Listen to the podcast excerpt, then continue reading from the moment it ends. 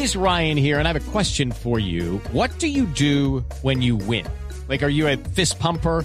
a woohooer, a hand clapper, a high fiver. I kind of like the high five, but if you want to hone in on those winning moves, check out Chumba Casino. At ChumbaCasino.com, choose from hundreds of social casino style games for your chance to redeem serious cash prizes. There are new game releases weekly, plus free daily bonuses. So don't wait. Start having the most fun ever at ChumbaCasino.com. No purchase necessary. BGW. Void were prohibited by law. See terms and conditions. 18 plus. 5 de la tarde, 5 minutos. Ah, aquí están las noticias. Soy Silvia Patiño. Esto es lo último. Atención, nuevamente la Guardia Nacional Venezolana agredió a la corresponsal de Blue Radio en Caracas en medio de las marchas en contra del gobierno de Nicolás Maduro. Gabriela González. Diez horas cumple la oposición en las calles, a pesar de que eh, la represión de los cuerpos de seguridad no se ha hecho esperar desde las 7 de la mañana. Los opositores siguen insistiendo en tomar distintas partes de Caracas. Aquí la Guardia Nacional y la Policía Nacional Bolivariana no solamente ha remetido contra los manifestantes, sino también contra la prensa. Por quinta vez la Guardia Nacional intenta impedir el trabajo de varios periodistas que nos encontrábamos cubriendo lo que ocurría en el sector conocido como Chuao. O allí Guardia Nacional se nos acercó y nos dijo que nos teníamos que ir y al nosotros explicarle que estábamos haciendo nuestro trabajo y que éramos prensa, nos dijo que entonces ya íbamos a ver y fue a buscar refuerzo por lo que nos tuvimos que mover de la zona. Desde Caracas, Venezuela, Gabriela González, Blue Radio. Gabriela, gracias. Si es que no cesa la represión por parte de las fuerzas de seguridad en el vecino país. A propósito, ya la Cancillería colombiana rechazó la agresión de la que fueron víctimas esta mañana dos diputados de la oposición. Pide el gobierno colombiano garantías para los manifestantes. María Camila Correa. Luego de que los diputados venezolanos Miguel Pizarro y Juan Requesens denunciaran que fueron víctimas de agresiones por parte de la Guardia Nacional y que incluso lanzó a uno de ellos a una alcantarilla, el gobierno colombiano sentó su posición de rechazo. También insistió en su repudio a la violencia y al uso excesivo de la fuerza por parte de las autoridades militares. Le hizo un llamado al gobierno de Nicolás Maduro a garantizar el derecho a la manifestación pacífica y a que impida cualquier acción violenta contra los manifestantes. María Camila Correa, Blue Radio. En Riohacha, dos venezolanos presuntamente ilegales en Colombia murieron cuando se les desplomó una pared encima. Joner Alvarado. Hace pocos minutos, dos personas de nacionalidad venezolana fallecieron en diferentes centros asistenciales de Riohacha luego que una pared de una obra donde laboraban se les viniera encima causando este grave accidente. Otra persona se encuentra gravemente herida en otro centro asistencial de la capital Guajira. Hablamos con el secretario de Planeación de Riohacha, Kendry McDaniel, y este confirmó que la obra no tenía y no cumplía con ninguno de los requisitos legales. Esta licencia no, esta construcción no tenía ningún tipo de licencia por parte del distrito. Ocasiones anteriores, por, conocimiento de la comunidad, vinimos aquí a visitar las instalaciones. Nunca nos fue posible acceder allí porque por en enfrente tiene la fachada de, manera completa para la construcción. Allegados de las dos víctimas fatales de este accidente dieron aviso a los familiares de estas personas en Venezuela, quienes dijeron ya se encuentran de camino a la capital Guajira. Información desde Riohacha, John Alvarado, Blue Radio. El gobierno y las FARC ah, acordaron mantener el calendario para la dejación de armas tras el incidente ocurrido por la captura de Jimmy Ríos, guerrillero designado para las labores de implementación de los acuerdos de paz. Jorge Herrera. Buenas tardes. Luego de sostener una reunión con el máximo líder de las FARC, Rodrigo Londoño alias Timochenko, y el exministro del Interior, Juan Fernando Cristo, el alto comisionado para la paz, Sergio Jaramillo, reiteró el plazo de dejación de armas de dos meses y lo que viene en tema de pedagogía para los guerrilleros en las zonas veredales. Hablar con el comandante de las FARC Timochenko, con Iván Márquez y con Pastor Alape sobre el cumplimiento de los próximos 60 días de los compromisos que anunciamos la semana pasada. La reunión contó con la presencia del jefe negociador de las FARC, Iván Márquez, y el representante de la guerrilla en el Consejo Nacional de Reincorporación, Pastor Alape. Jorge Herrera, Blue Radio.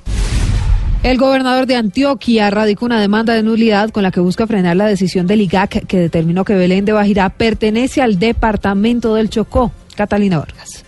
El gobernador de Antioquia, Luis Pérez, acaba de radicar ante la sección primera del Consejo de Estado una demanda de nulidad ante el pacto alcanzado entre el Gobierno Nacional con el Departamento del Chocó, en la que se declaró a Belén de Bajira perteneciente a este departamento. El funcionario pide una medida cautelar para suspender provisionalmente los efectos de dicho acuerdo con el fin de que no se afecte a la población. Si el presidente de la República llegara a decir mañana que Belén de Bajira está en el Chocó, yo tengo que retirar los pupitres de los colegios los profesores, las tizas, cerrar ese salón porque es propiedad del, departamento.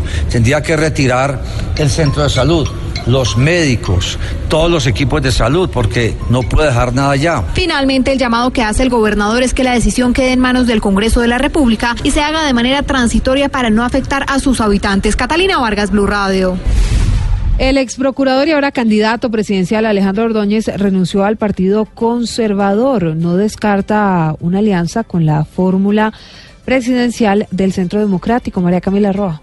En la carta de su renuncia dirigida al presidente del Partido Conservador Hernán Andrade, el ex procurador Alejandro Ordóñez expresa que el motivo de su retiro es que la dirección del partido se inclinó completamente a los ideales del presidente Santos, por lo cual inició la recolección de firmas para lanzarse a la presidencia a través del movimiento Colombia de Pie. Hacer presencia en la gran coalición debe mantenerse para llegar con candidato único a la primera vuelta en mayo del 18. Aseguró que espera que su decisión inspire a los miembros del Partido Conservador a luchar contra los ideales incorrectos del gobierno y que regresen a las bases legítimas y decidan acompañarlo. María Camila Roa, Blue Radio. Hablamos de deportes. El ciclista colombiano Esteban Chávez sigue en competencia en la Dauphiné Libéré que termina el próximo domingo. Joana Quintero. Arnaud Demaret del FEDES ganó la segunda etapa del criterio Dauphiné Libéré en Francia en una jornada de 171 kilómetros que se definió al sprint. Esteban Chávez, único colombiano en competencia, llegó en el lote principal al lado de Frun y Contador, que serán rivales de Nairo en el Tour. En la clasificación general de la Dauphiné, Thomas de Jen es el líder. Chávez pasó de la casilla 25 a la 17 y está a 1.09 del líder. Mañana se cumplirá la tercera etapa de 184 kilómetros con tres premios de montaña de cuarta categoría y uno de tercera. Joana Quintero, Blue Radio. Y las FARC y sus bienes siguen siendo tendencia en las redes sociales desde nuestra, desde nuestra redacción digital en Blue Radio. Marcela, perdón. Hola, buenas tardes. Continúa el revuelo en redes sociales por cuenta de los bienes de las FARC y el financiamiento de su partido político. A propósito, preguntamos a nuestros oyentes si consideran que la guerrilla entregará el inventario completo de la totalidad de, sus bienes. Si la FARC no han entregado sus armas, ¿cómo van a entregar los inventarios de todos los bienes que tienen? Eso es, eso es ilógico. Obviamente la FARC no entregará el inventario completo de sus bienes, así como no desmovilizará sus milicias completas. Recuerda que puede encontrar este y otros contenidos en nuestra página de internet de bluradio.com y opinar sobre los mismos en nuestras redes sociales. Marcela Perdomo, Blue Radio. Y ahora en Blue Radio, la información de Bogotá y la región. Una invasión ilegal tiene en vilo la compra de predios para la construcción de la avenida longitudinal de, de Occidente a Lo. Son más de 24 mil metros cuadrados ocupados de manera ilegal que tienen detenido este proyecto. David Gallego.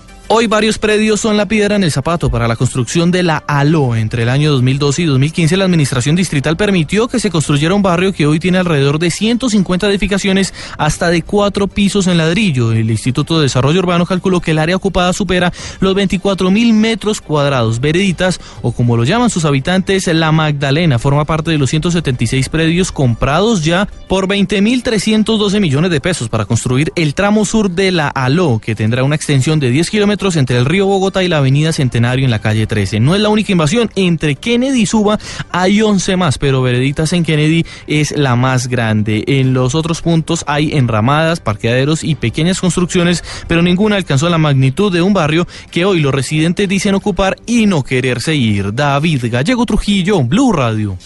A esta hora, Blue Radio y Waze le cuentan cómo está la movilidad en Bogotá. Rubén, como siempre, les contamos a nuestros oyentes dónde están los trancones y cómo evitarlos a esta hora en Bogotá.